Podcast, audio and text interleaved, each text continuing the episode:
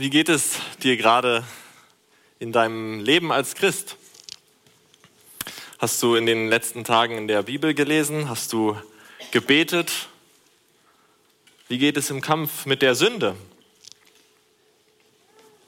Wenn es dir wie mir geht, dann stellst du dir manchmal diese oder ähnliche Fragen. Die meisten von uns machen das, dass wir unsere geistliche Temperatur fühlen. Vielleicht vergleichen wir uns auch mit anderen Menschen, mit anderen Christen. Immerhin komme ich häufiger zur Gemeinde als der. So wenig, wie, so wenig Freude wie der im Gottesdienst hat, bin ich auf jeden Fall geistlicher als diese Person. Oder vielleicht auch so, so wie der betet, könnte ich nie beten. Es braucht nur ein paar Fragen und einige von uns fühlen sich niedergeschlagen, vielleicht sogar verzweifelt oder haben Schuldgefühle und andere haben sich vielleicht innerlich auf die Schulter geklopft. Oft reicht es, dass wir in den Gottesdienst gehen und wir denken schon, dass wir im Durchschnitt ganz gut abschneiden und sind mit uns selbst zufrieden. Stolz und Verzweiflung an sich selbst kennen die meisten von uns. Was denkt Gott über dein Leben als Christ? Ich bilde mir oft ein, dass Gott so von mir denkt, wie ich selber über mich denke. Dass Gott entweder zufrieden mit mir ist und stolz auf mich ist oder dass er an mir verzweifelt und nicht fassen kann, dass ich schon wieder gesündigt habe. Aber ist das wirklich so? Wir kommen später zu dieser Frage zurück. Egal wie du dich bei diesen Fragen fühlst, Gott hat heute für uns alle eine wichtige und eine gute Botschaft. Lasst uns zusammen beten. Herr, wir bitten dich, dass du heute an diesem Karfreitag zu uns sprichst durch dein Wort, dass du uns Jesus Christus als den gekreuzigten sehen lässt und dass wir die Tiefe und die Weite und die Höhe und die Länge der Liebe Christi mehr und mehr begreifen können. Amen. Wir wollen uns heute einen Abschnitt aus dem Galaterbrief anschauen, aber bevor ich diese Verse lese, möchte ich uns ein wenig Hintergrund geben. Paulus hatte auf seiner ersten Missionsreise in der Provinz Galatien einige Gemeinden gegründet, aber nur wenige Jahre später schreibt er ihnen einen scharfen Brief, den Galaterbrief. Nachdem er die Gemeinden dort gegründet hatte, sind einige Judenchristen aus Jerusalem nach Galatien gekommen, um Paulus Evangelium etwas zu ergänzen, es zu korrigieren. Diese Judaisten glaubten auch, dass Jesus der Messias war, aber sie behaupteten, dass man zusätzlich auch noch an Gottes Gesetz festhalten musste, um wirklich zu Gottes Volk zu gehören. Und Paulus kann es kaum fassen, dass die Galater sich das gefallen lassen. Er schreibt relativ am Anfang des Briefes, mich wundert, dass ihr euch so bald abwenden lasst von dem, der euch berufen hat in die Gnade Christi, zu einem anderen Evangelium, obwohl es doch kein anderes gibt. Nur dass einige da sind, die euch verwirren und wollen das Evangelium Christi verkehren. Und diese scharfen Worte geben wirklich den Ton des ganzen Briefes an, besonders der ersten Kapitel. Es ist ein kämpferischer Brief. Dieser Pastor, er will, dass sie sich nicht von Christus abwenden. Er liebt seine Gemeinde so sehr, dass er in diesen Brief schreibt. Und so passt auch die Botschaft unseres heutigen Textes in diesem Brief. Lasst euch nicht von dem Evangelium abkehren, lasst es euch nicht nehmen, verwerft die Gnade Gottes nicht, denn nur die Botschaft vom Kreuz gibt uns Leben und Christus Ehre. Er verteidigt dann das Evangelium, das er predigt und seinen Status als echten Apostel. Er war ein Gesandter Gottes und er predigt das Evangelium Gottes. Und diese Evangeliumsverkündigung oder Verteidigung erreicht dann ihren Höhepunkt in Kapitel 2 des Galaterbriefes, Vers 16. Dort lesen wir, doch weil wir wissen, dass der Mensch durch Werke des Gesetzes nicht gerecht wird, sondern durch den Glauben an Jesus Christus sind wir zum Glauben an Christus Jesus gekommen, damit wir gerecht werden durch den Glauben an Christus und nicht durch Werke des Gesetzes, denn durch Werke des Gesetzes wird kein Mensch gerecht. Gerechtigkeit vor Gott, dass Gott uns annimmt als seine Kinder und wir vor Gott als gerecht gelten, obwohl wir Sünder sind, kommt allein durch den Glauben an Jesus Christus und nicht durch Werke. Was wir tun, trägt rein gar nichts dazu bei, dass Gott uns annimmt. Und dieser Gedanke ist so wichtig für Paulus, dass er ihn seinen geliebten Galatern regelrecht in den Kopf hämmert. Warum würde er sich sonst in diesem Vers dreimal wiederholen?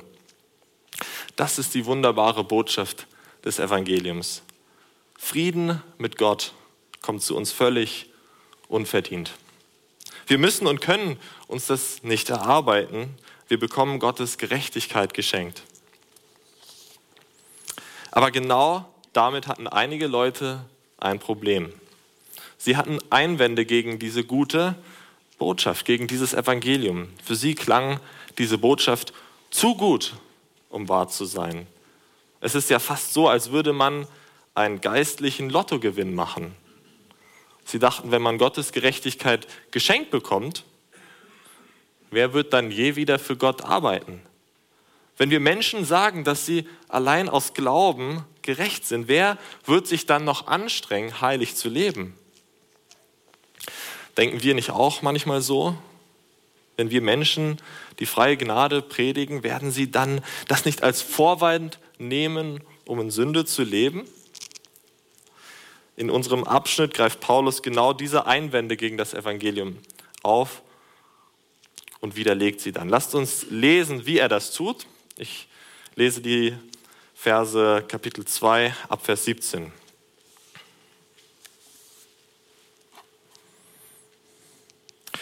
Sollten wir aber, die wir durch Christus gerecht zu werden suchen, auch selbst als Sünder befunden werden, ist dann Christus ein Diener der Sünde? das sei ferne. Denn wenn ich das, was ich abgebrochen habe, wieder aufbaue, dann mache ich mich selbst zu einem Übertreter. Denn ich bin durchs Gesetz, dem Gesetz gestorben, damit ich Gott lebe. Ich bin mit Christus gekreuzigt. Ich lebe doch nun nicht ich, sondern Christus lebt in mir.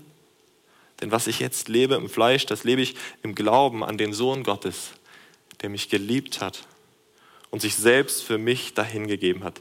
Ich werfe nicht weg die Gnade Gottes, denn wenn die Gerechtigkeit durch das Gesetz kommt, so ist Christus vergeblich gestorben.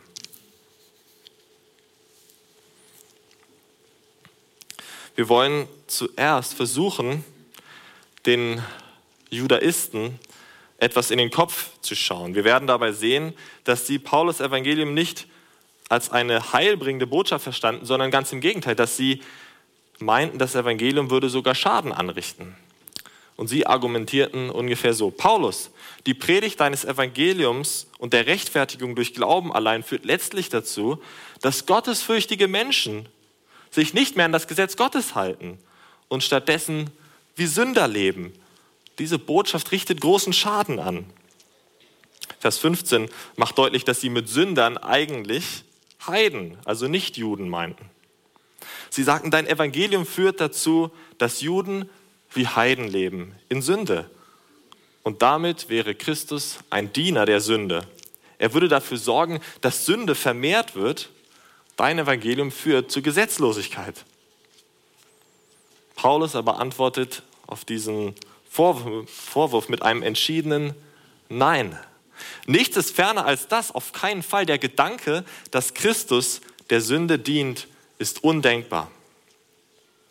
Und Paulus erklärt ihnen dann, dass sie die Botschaft des Evangeliums sehr wohl richtig verstanden haben, aber dass sie dann zu einer falschen Schlussfolgerung gekommen sind.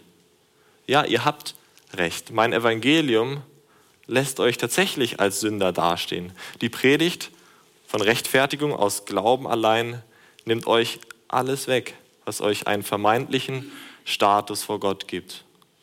Eure Werke, eure Beschneidung bringen euch nichts mehr. Und ja, ihr steht letztlich wie die Heiden da, völlig nackt mit eurer Schuld. Ihr habt nichts mehr, womit ihr sie dann bedecken könnt. Aber diese Werke, an die ihr euch so klammert, haben euch sowieso nicht vor Gott gerecht gemacht. Selbst Abraham, den ihr euren Vater nennt, wurde aus Glauben gerechtfertigt, nicht aus Werken des Gesetzes. Aber ihr habt sie wie Feigenblätter gebraucht, um eure Schuld vor Gott damit zu bedecken. seid doch froh, dass sie weggerissen wurden. Denn jetzt könnt ihr auch durch den Glauben wirkliche Gerechtigkeit von Christus bekommen. Aber vor allem macht Christus nicht verantwortlich für eure Sünden. Er hat nichts mit eurer Sünde zu schaffen. Nichts ist ferner als das. Die Botschaft des Evangeliums von der Rechtfertigung des Sünders aus Glauben allein stellt also alle Menschen auf die gleiche Stufe. Alle Menschen stehen letztlich vor Gott gleich, da niemand hat einen Vorzug. Das gleiche Heilmittel für alle bedeutet die gleiche Krankheit, dass alle die gleiche Krankheit haben. Und das konnten die Juden nicht ertragen. Aber lasst uns aufpassen, dass wir nicht in diese selbe Falle tappen. Möge heute keiner von uns denken, er habe vor Gott einen Vorzug. Er sei schon irgendwie im Reinen mit Gott durch seine Taufe als Kind, durch seine guten Werke, seine Hilfsbereitschaft, seine Kirchensteuer, seine Rechtschaffenheit, seine Zugehörigkeit zu einer Kirche, vielleicht sogar durch unsere Nationalität als Deutsche des christlichen Europas. Für einige in unserer Zeit wäre der Gedanke, dass wir christlichen Deutschen genauso weit weg von Gott sind wie ein IS-Krieger wäre genauso anstößig wie das Evangelium, das Paulus gepredigt hat. Aber genau so ist es. All diese Dinge, die wir tun oder vermeintlich tun oder sind, sind bloß Feigenblätter, mit denen wir meinen, unsere Schuld vor Gott bedecken zu können. Wir alle brauchen eine andere Gerechtigkeit, die keiner von uns durch irgendetwas erlangen kann, was er tut, noch was er ist. Wir bekommen diese Gerechtigkeit nur durch den Glauben an Jesus Christus geschenkt.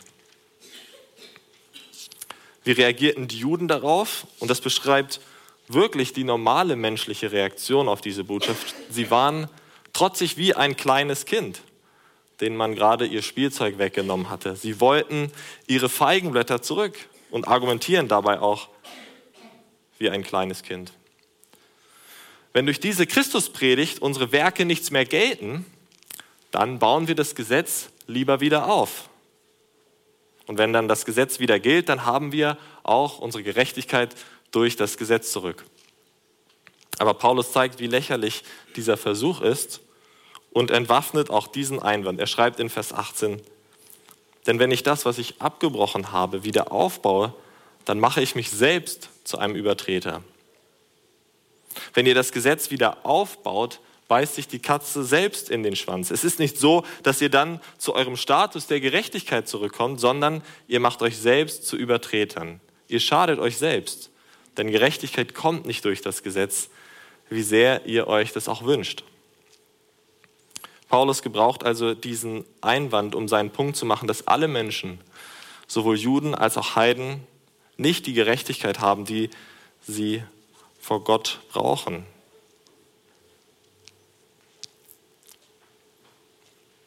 Sie alle stehen als Sünder da. Und wir können dieses Problem nicht durch das Gesetz oder unser Tun lösen, denn das Gesetz fordert vollkommene Perfektion. Paulus schreibt dann in Kapitel 3, Vers 10, denn die aus den Werken des Gesetzes leben, sie, die sind unter dem Fluch.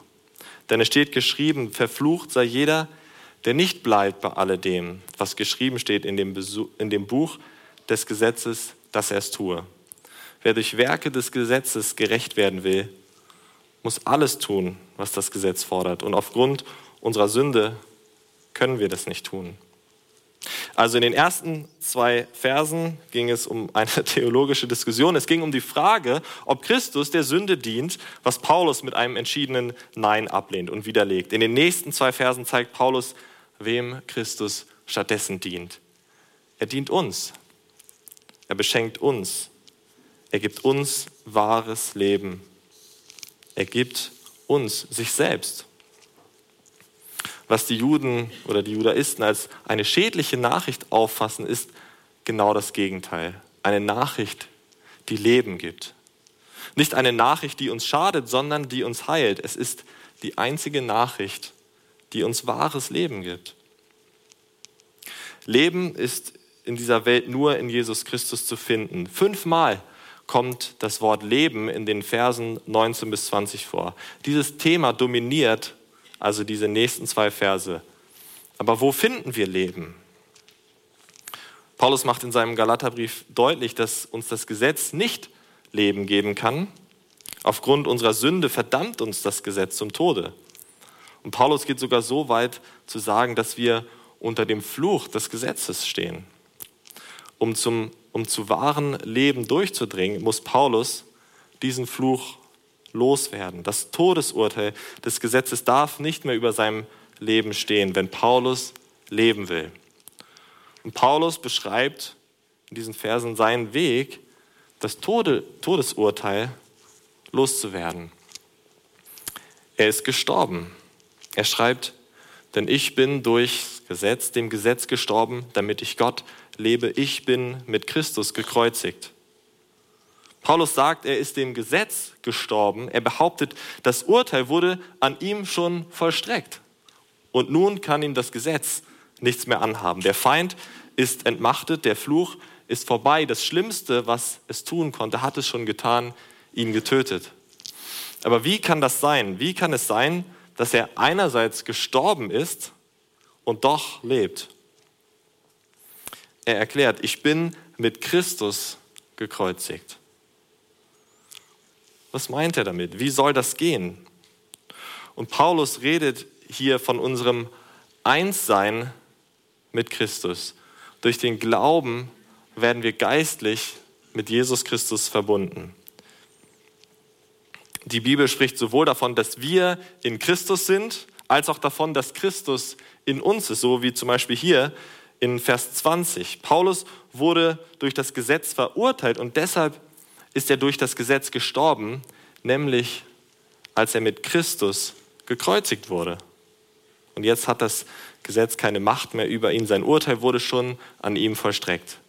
Wie unsinnig wäre es jetzt, zu diesem Joch zurückzukehren und sich erneut von dem Gesetz knechten zu lassen. Und das sagt er seinen geliebten Galatern. Und sie waren nämlich im Begriff, genau das zu tun. Und er will sie davor warnen. Also nur in Christus können wir sterben und den gerechten Urteilsspruches, des gerechten Urteilsspruch des Gesetzes über uns ergehen lassen und dennoch leben. Aber durch den Glauben bekommen wir nicht einfach eine Du kommst aus dem Gefängnis frei Karte, die uns davor bewahrt, in die Hölle zu gehen, sondern wir bekommen Jesus Christus selbst. Und er bekommt uns. Das ist, wie Christus unsere Sünden auf sich nimmt und er uns seine Gerechtigkeit gibt. Durch unser Einssein mit ihm sind wir mit ihm an diesem Kreuz gestorben und mit ihm zu neuem Leben auferstanden. Weil er am Kreuz bestraft wurde und wir mit ihm eins geworden sind, hat er für uns die Strafe des Kreuzes getragen, weil er das perfekte Leben gelebt hat und wir mit ihm eins sind, wird seine Gerechtigkeit uns zugeschrieben. Und das ist die Bedeutung von Karfreitag und von Ostern für unser Leben. Und dieses Einssein beschreibt Paulus dann in Vers 20. Ich lebe, doch nun nicht ich, sondern Christus lebt in mir. Denn was ich jetzt lebe im Fleisch, das lebe ich im Glauben an den Sohn Gottes, der mich geliebt hat und sich selbst für mich dahingegeben. Ist das nicht einer der schönsten Verse in der Bibel? Aber er ist auch irgendwie rätselhaft. Wie kann Paulus leben und doch nicht leben. Paulus sagt, er selbst, sein Ego wurde mit Christus ans Kreuz genagelt und das einzige Selbst, was er jetzt noch hat, ist das, das mit Christus verbunden ist. Und das ist sowas von gegen unseren Zeitgeist, gegen unser Denken, in der sich alles um uns drehen muss, um unser Ego. Ich habe ja ein bisschen Angst, dass wir irgendwann als Menschen nicht mehr Dinge benutzen werden, wo vorne dran nicht steht mein oder ich oder I. Jeder hat ein iPhone. Wir reisen mit mein Fernbus. Und ich habe neulich meine neue Bahncard bekommen. Sie ist jetzt noch besser als vorher. Sie heißt jetzt nicht mehr Bahncard, sondern My Bahncard. Aber Christus beendet den Kult des Selbst und beschreibt das als wahre Freiheit. Wir werden frei für Gott und andere zu leben. Es geht uns nicht darum, dass wir uns selbst verwirklichen, wie wir es oft so schön sagen, oder dass wir uns selbst treu sind. In Christus hört die Selbstverwirklichung auf. Wir könnten doch nicht noch wirklicher existieren oder wirklicher werden, wenn der Sohn Gottes in uns ist. Und unser Motto von nun an ist nicht, oder unser Motto von nun an ist, ist ich muss abnehmen und Christus muss zunehmen. Christus muss größer werden in uns, jede Ecke unseres Seins einnehmen und sich darin ausbreiten. Wahres Selbstbewusstsein ist jetzt ein Christus in mir Bewusstsein.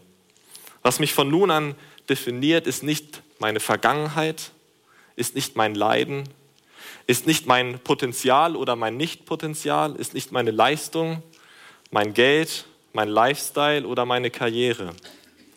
Unsere Identität liegt in unserem Einssein mit Jesus Christus. Jeder, der in Christus ist, kann mit Paulus sagen, ich lebe. Denn was ist das Leben, Christus zu haben und ihn zu erkennen? Was ist das Heil, Christus zu haben und ihn zu erkennen? Das Ziel unserer Erlösung ist Christus selbst, mit ihm verbunden zu sein, mit ihm eins zu sein. Und wir können manchmal über Jesus wie über einen reichen Freund denken, der uns teure Geschenke macht. Durch Jesus haben wir Rechtfertigung, Vergebung der Schuld, den Heiligen Geist, der uns verändert, ewiges Leben, die Gemeinschaft der Gläubigen und, und, und. Ja, wir bekommen viel geistlichen Segen durch Jesus Christus. Aber lasst uns nicht vergessen, dass Jesus Christus zu haben der größte Segen überhaupt ist. Und dafür ist er am Kreuz gestorben. Er ist unser Leben. Er ist unser Alles. Und Paulus beschreibt deshalb seine Bekehrung im Philipperbrief so. Aber was mir Gewinn war, er meint damit seine Gesetzesgerechtigkeit, das habe ich um Christi willen für Schaden erachtet. Ja, ich erachte es noch alles für Schaden gegenüber der überschwänglichen Erkenntnis Jesu Christi, meines Herrn. Um seinetwillen ist mir das alles ein Schaden geworden und ich erachte es für Dreck, damit ich Christus gewinne und in ihm gefunden werde. Dass ich nicht habe meine Gerechtigkeit, die aus dem Gesetz kommt, sondern die durch den Glauben an Christus kommt, nämlich die Gerechtigkeit, die von Gott dem Glauben zugerechnet wird. Paulus erklärt, wie diese Art von Leben möglich und begreifbar ist. Nur durch den Glauben. Mit der Vernunft kann ich es nicht erklären, wie ich einerseits noch in diesem vergänglichen Leib stecke, hier auf Erden lebe, aber eigentlich mit Jesus Christus geistlich verbunden bin und mit ihm im Himmel bin. Das himmlische Leben, was ich im Glauben lebe, ist äußerlich nicht zu sehen. Noch ist Gottes Reich verborgen, aber eines Tages werden wir das sehen, was wir geglaubt haben. Und das ist unsere herrliche Zuversicht. Aber wie kommt es, dass wir durch den Glauben diese tiefe, echte, persönliche Beziehung zu Jesus Christus haben, dass wir durch den Glauben an Christus wahres Leben haben? Weil Jesus Christus uns so sehr geliebt hat, dass er sich mit uns verbinden wollte, dass er uns sich selbst schenken wollte.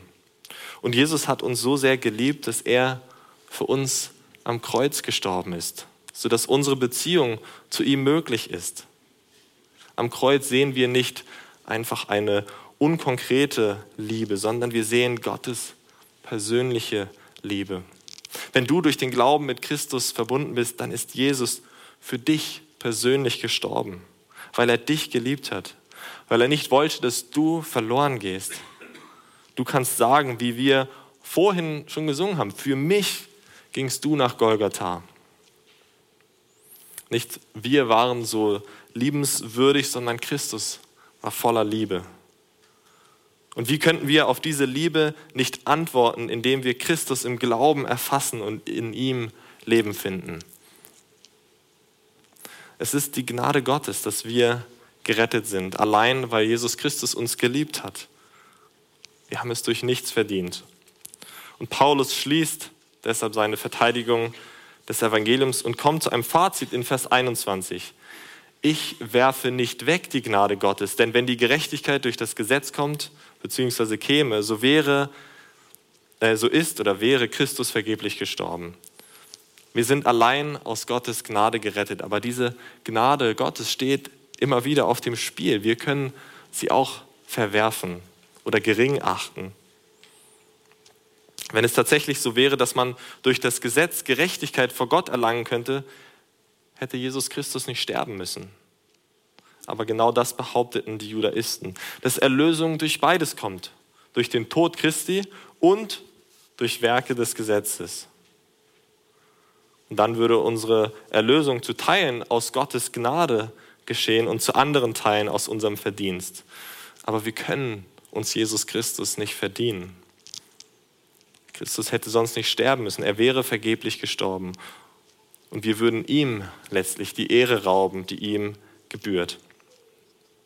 Aber genau daran wollen wir uns an Karfreitag erinnern, dass Jesus Christus sterben musste für uns, weil es für uns keine andere Hoffnung gibt, von Gott angenommen zu sein. Dass er nicht vergeblich gestorben ist, wir hätten sonst keine andere Chance. Und dass Gott das getan hat, ist seine Gnade. Wir haben es nicht verdient und dennoch hat er es getan. Paulus sagt auch zu uns, ich werfe die Gnade Gottes nicht weg und macht ihr es auch nicht. Es gibt mindestens zwei Botschaften aus diesem Text auch für uns. Am Anfang habe ich gefragt, wie es uns in unserem christlichen Leben geht. Und ich hoffe, wir sehen, wie fehl am Platz solche Fragen sind. Unser Status vor Gott ist sicher. Er verändert sich nicht und schon gar nicht mit unserem Tun, weder mit unseren Erfolgen, seien es auch geistliche Erfolge, noch mit unseren Niederlagen. Wenn du in Jesus Christus bist, wird sich Gottes Liebe zu dir nicht verändern, weil sich seine Liebe zu seinem Sohn nicht verändert. Es gibt nichts, warum er dich verwerfen könnte, denn dann müsste er seinen Sohn mit dir verwerfen. Dein Leben ist in Christus geborgen. Und diese Wahrheit müssen wir uns immer und immer wieder vor Augen halten, besonders in Momenten, wo wir an uns selbst verzweifeln. Aber genauso in den Momenten, wo wir stolz werden. Nichts, was wir tun, wird dafür sorgen, dass Gott dich mehr liebt, als er es schon tut. Und nichts, was wir tun, wird dafür sorgen, dass Gott dich weniger liebt. Wenn Gott uns sieht, sieht er weder unsere vermeintlichen Verdienste noch unser Versagen, sondern er sieht in uns seinen Sohn Jesus Christus. Und dann lächelt er. Und für uns gilt auch die gleiche Warnung, dieses kostbare Evangelium nicht zu verwerfen. Wir müssen weiter Christus plus nichts anderes predigen. Und wir können auch dazu tendieren, wie die Judaisten zu denken. Aber werden dann die Leute nicht gesetzlos leben, wenn wir ihnen nicht auch sagen, dass sie dies und jenes tun müssen als Christen? Einer der Reformatoren hat hilfreicherweise gesagt, da wo Christus ist, da ist auch sein Geist. Sie kommen nicht getrennt voneinander. Wer mit Christus im Glauben verbunden ist, wird nicht nur gerechtfertigt, sondern er wird auch geheiligt. Und das ist ein großer Trost für uns, die wir an ihn glauben. Wenn Christus in uns ist, dann lebt sein Geist in uns, der uns verändert und seine Frucht in uns hervorbringt. Und es ist eine Ermutigung an alle, die sein Evangelium predigen, ein Evangelium der Gnade und nicht der Werke zu predigen. Aber nicht nur an die, die predigen, sondern an uns alle. Es ist eine Ermutigung an uns alle, ein Evangelium der Gnade zu leben. Auch wenn wir nicht mit Worten predigen, predigen wir alle mit unseren Taten. Wie würden wir reagieren, wenn eine Frau wie in Lukas 7 in unsere Gemeinde kommt? Die Sünderin in, das, in dem Haus von Simon, dem Pharisäer. Vielleicht eine Frau mit Piercings, mit zerrissener Kleidung unangenehm riechend? Würden wir wie der Pharisäer Simon sagen, sie ist eine Sünderin? Oder würden wir sie wie Jesus Christus annehmen? Das ist der Moment, in dem sich zeigt, ob wir noch auf Evangeliumskurs sind, ob wir die Gnade Christi leben oder nach dem Gesetz, ob wir unsere eigene sündhafte Bedürftigkeit und Jesu Gnade stets vor Augen haben oder meinen, uns seine Gnade verdient zu haben. Und ich wünsche mir, dass wir als Gemeinde diese Menschen annehmen, dass sie sich bei uns angenommen fühlen, dass wir immer mehr eine Gemeinde werden, in der Sünder willkommen sind. Denn Jesus Christus ist gekommen, nicht für die Gerechten, sondern für die Sünder. Er starb am Kreuz für uns Sünder. Lasst uns beten. Himmlischer Vater, wir danken dir dafür, dass du das Kostbarste, was du hattest, dein Sohn Jesus Christus, in diese Welt zu uns Sündern gesandt hast, dass er am Kreuz gestorben ist und dass uns am Kreuz seine Liebe entgegenstrahlt. Wir bitten dich, dass wir deine Liebe und dein Tod für uns immer tiefer begreifen, dass wir unser Einssein mit dir tiefer begreifen, dass wir deine Gnade nicht verwerfen, sondern sie ausleben. Du bist unser Ein und alles, Herr Jesus. Bitte verändere du unsere Herzen und lass uns ja, uns auf dich schauen an diesem Tag. Amen.